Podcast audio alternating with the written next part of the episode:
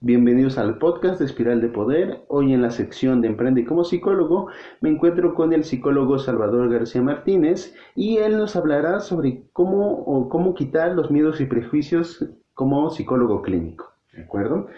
Eh, me gustaría saber qué es lo fundamental o cómo debería percibirse el psicólogo clínico.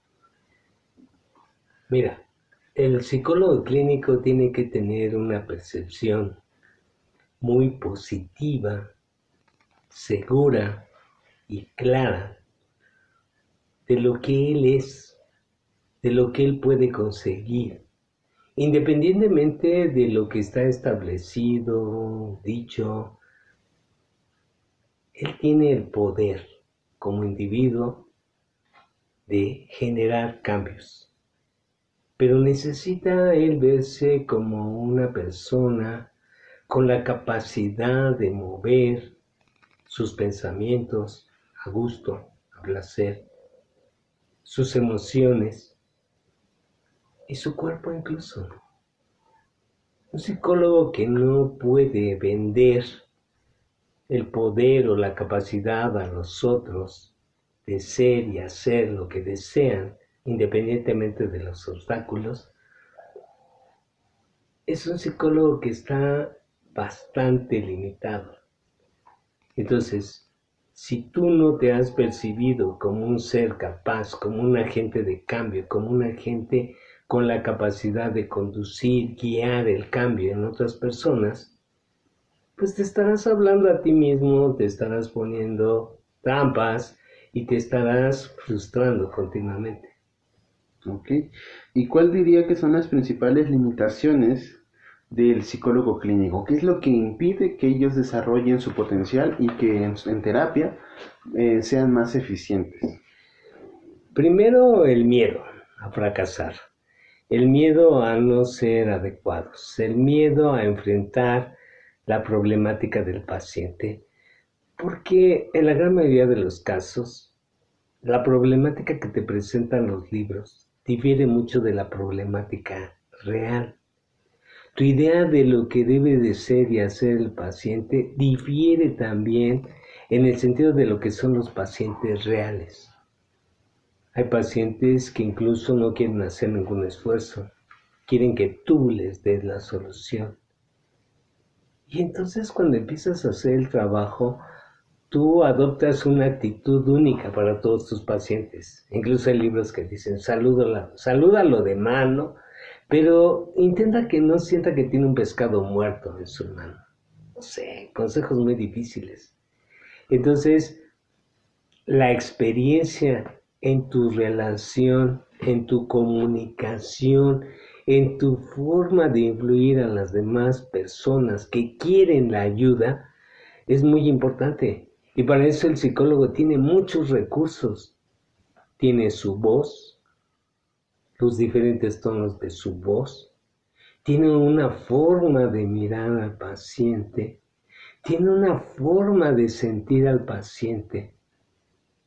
Y eso es una fórmula muy adecuada. Cuando tú aprendes a manejarla, cuando tú aprendes a usar todos esos recursos y esas capacidades con un paciente, el paciente se siente satisfecho de hablar, de decir, de confiar, porque el paciente viene de una situación muy difícil.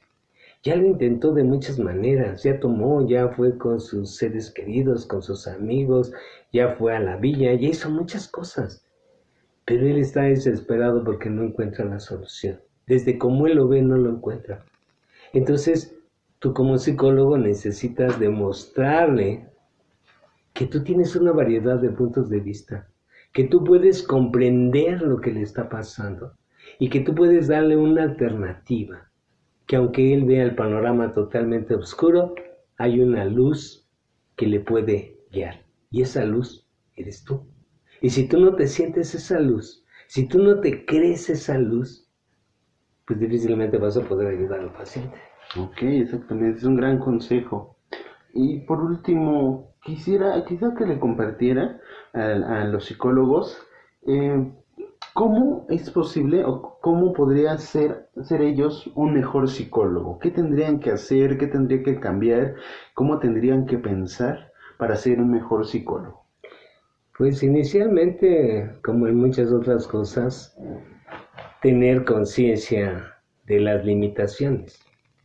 O sea, no eres perfecto. Entiendo que quisieras ser perfecto.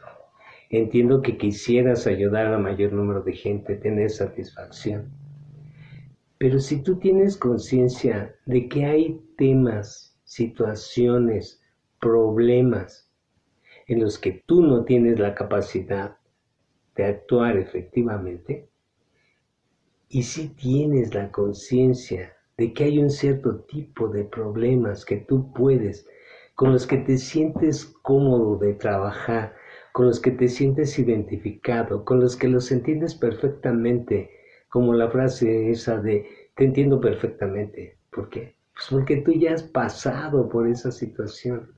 Entonces, tú requieres una nueva forma de pensar, una nueva forma de hacer, una nueva forma de liberarte porque si tú no lo has conseguido, ¿cómo vas a liberar a otras personas? Claro, liberarte no implica tener toda la historia de tu vida, saber todos tus traumas o tener un control perfecto sobre ti. No, lo que implica liberarte es darte la oportunidad de cambiar, de ver otras posibilidades, de experimentar otros caminos, de probar, de sentir lo que te es cómodo. Cuando vas a probarte zapatos hay muchos hermosos, cuando vas a probarte vestidos hay muchos hermosos, pero hay unos que te quedan, que te ajustan, que parece que fueron hechos para ti. Claro, lo mejor sería tener un traje, unos zapatos, todo a la medida.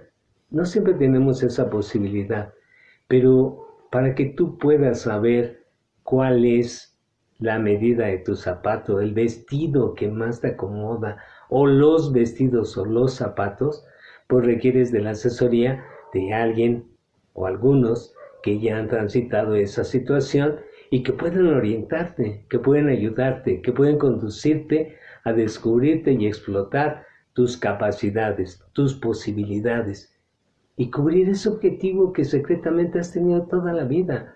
Yo quiero ayudar a la gente, pero ayudarla de la forma más adecuada, más centrada, de la forma en que tú y ellos ganen experiencia. Y no que tú les resuelvas los problemas, sino que les des la opción, les des la caja de magia para que ellos resuelvan todo cuanto se presente. Exactamente. Esperamos que estos consejos les hayan funcionado, les sirvan y empiecen a aplicarlos, porque ser terapeuta no solo implica una parte de nuestra vida, sino es un completo desarrollo y un una completo cambio de forma de pensar. Por ahora sería todo. Le agradecemos al psicólogo Salvador por su, compartirnos su conocimiento y nos escucharíamos en un siguiente podcast. Un gusto compartirles. Hasta luego.